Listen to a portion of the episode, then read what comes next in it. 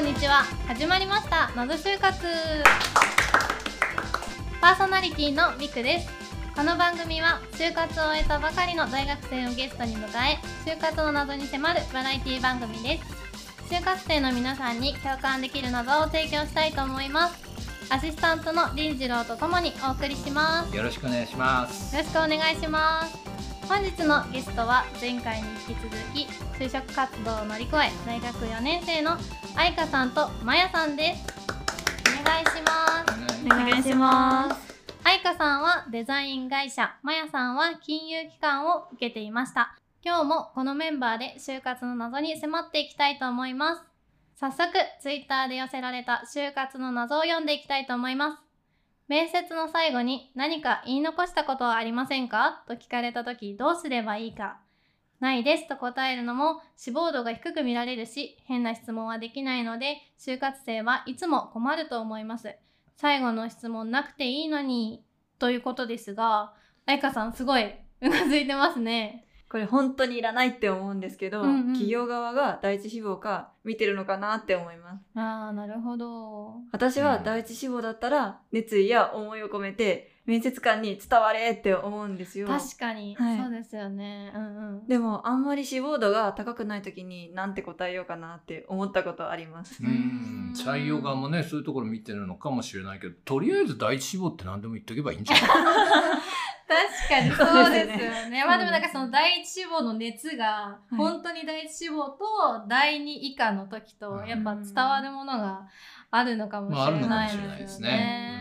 だからその面接側がもう一度そこを確認したいっていうことですかね。うんなんか就活生にこう役立つ困った時の定型文みたいなのあったらすごい役立つとあ思うんそれいいねですけど、考えてみますか？なんかどんなやどんな企業でも使えるそうなんです、もうね。言い回しも可能みたいな。それいいと思います。うんうん熱意が伝わるように第一志望は愛花さんなんて言ってたんですか？ちなみに。私は確か自分が作った作品を見せつつ、えーうんうん御社の方向性に合ってますとアピールをしてました。ああなるほど。はい自分で言うわけです自ね。分で言っちゃってます。その時々の条件に柔軟に対応ができるさまざまな角度からデザインができることを伝え、第一志望ですお願いしますと言ってました。なるほど。なんかこの回答だったら他の企業にアピールするときはその長所というか企業側の長所を変えれば使い回せますよね。ですね。うんうん、まやさんどうでしたか？私はと御社を第一志望としておりますが本日面接を受けさせていただく中で、うんうん。御社のなんとか事業にますます興味が湧き、ますます御社で働かせていただきたいという気持ちが強くなりました。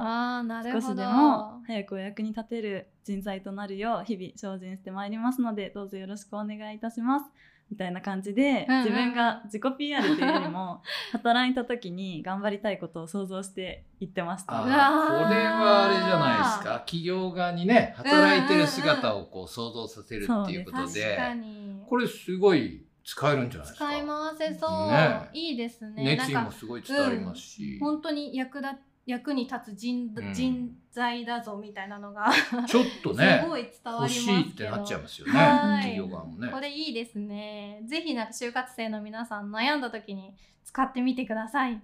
続いての謎です。圧迫面接に当たりました。今圧迫面接して何になるんですか？謎です。とのことです。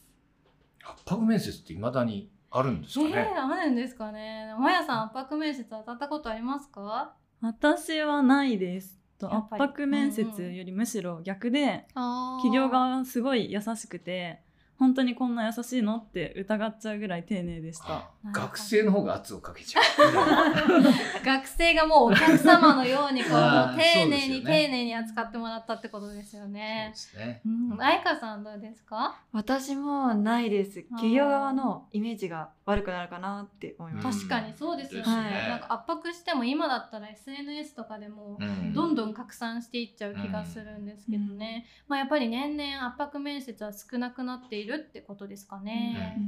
あでも今うん思い出したんですけど、何何何ですか何ですか？私が就活中の時に、うんうん夏のインターンで3日間企業体験みたいなのがあって、はい。とグループワークで最終日に新商品のプレゼンをしたことがあったんですけど、うんうんなんか圧迫というよりは監禁された気分に監禁 なったことがあります。うんへ3日間ほぼ夜の10時、うんうんうん。22時ぐらいに終わってお昼休憩とかも各自取れって感じで、えーまともに取れなくて本当にしんどかったです。ひどい。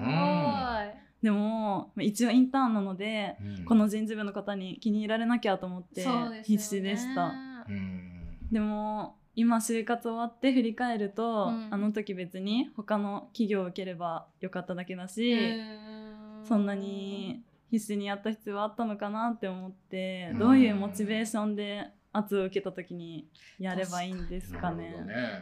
えまやさんはでもその人事部に気に入られなきゃって必死に思ったっていうのははい。何か理由があったんですか、うーんまだ内定もないですし。あそっかそっか特別その企業がに志望度が高かったというよりですねは、まあ内定がない状況だから少し必死になっちゃったっていうことなんですね。はいとりあえず一社は内定もはいえないと安心できないですもんね。うんそうですねでも圧受けた時のモチベーションって基本的にはうんモチベーションないですよね。もうなんかモチベーションどころか病みますよね。ねいやだからでもすごいどうしても入りたい企業とか、モチベーションが維持されるってこともあるかもしれないけど一般的にはね圧受けたらないですよいやこんなとこ行きたくないって逆に思っちゃいますよね。なんか社会人ってこういうものだぜってこう学生たちに叩きつけてる気がしちゃうんですけどなんでこういうことにするのか本当に謎ですね。意味が基本的には一般的にはないですよもうね。本当にないですね、もしなんかこんな理由があるのではと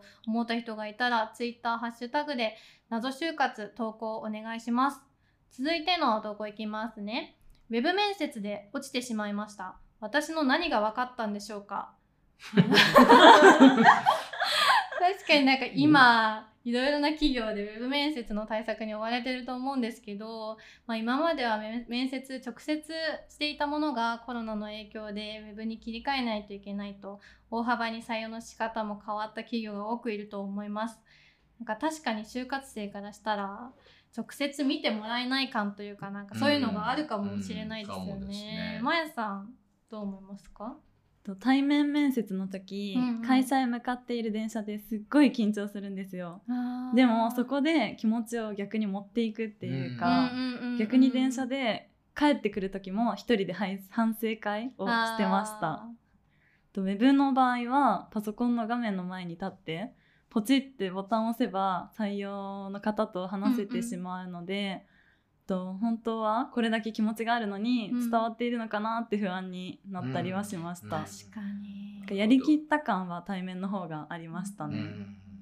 まあやっぱハイテクだからこそうん。終わった時あっけないというか,、だから気持ちの切り替えも難しいですよね、うん。その電車の中でっておっしゃってましたけど、まあ、乗る時に意気込みというか自分の中で面接こうやっていきたいみたいなのを熱く思うじゃないですか。確かに。で帰ってくる時は反省をしてくると。それがないとやっぱり、うん、気持ちの切り替え難しいですね。ですよね、うん。やっぱなんか歩いてる時にねこう頭が活性化されて、ね。なんかパッとひらめくとか、なんかそういうのもあるしね、うん。だからそういう意味じゃ結構そういうウェブもそうウェブとその対面が混じってる状態っていうのはうん。結構難しさがありますよね。本当にそれぞれまあ、ウェブもねあのウェブでこう自分をこう出すっていうなんかやり方も研究も必要かもしれないし、でも最後は直接会ってっていうことも多いでしょうから、まあ、そういう意味では就活に対するこう勉強の範囲が少しなんか広くなっちゃったのかなっていう気もしますよね。うんどっちの対応力もそうです求められるねどっちの適応力も高めていかないといけないから大変かなっていう気もしますね。そうですね。さんはどうでしたか？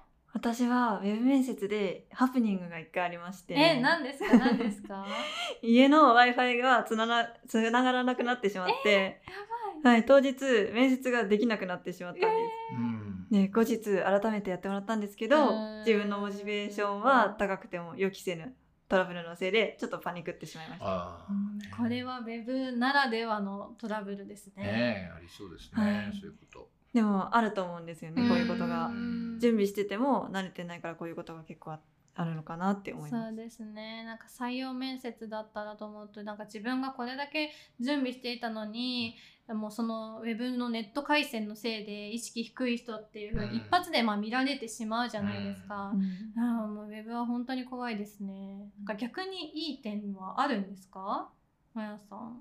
うーんと地方済みでもうんうん東京にわざわざ来てホテル取ってとかコストと時間も短縮にはなりますよね。うんまあ離れてる方にとってはねそうですいいですねよ。ねメリットですねそれは。とスケジュールも私は多くて2つ面接がかぶったら、えっと、対面だと限界だったんですけど、うんもっともっと多くできるかなと思います。移動時間もないですしねまあいい点を考えるとたくさんありますね。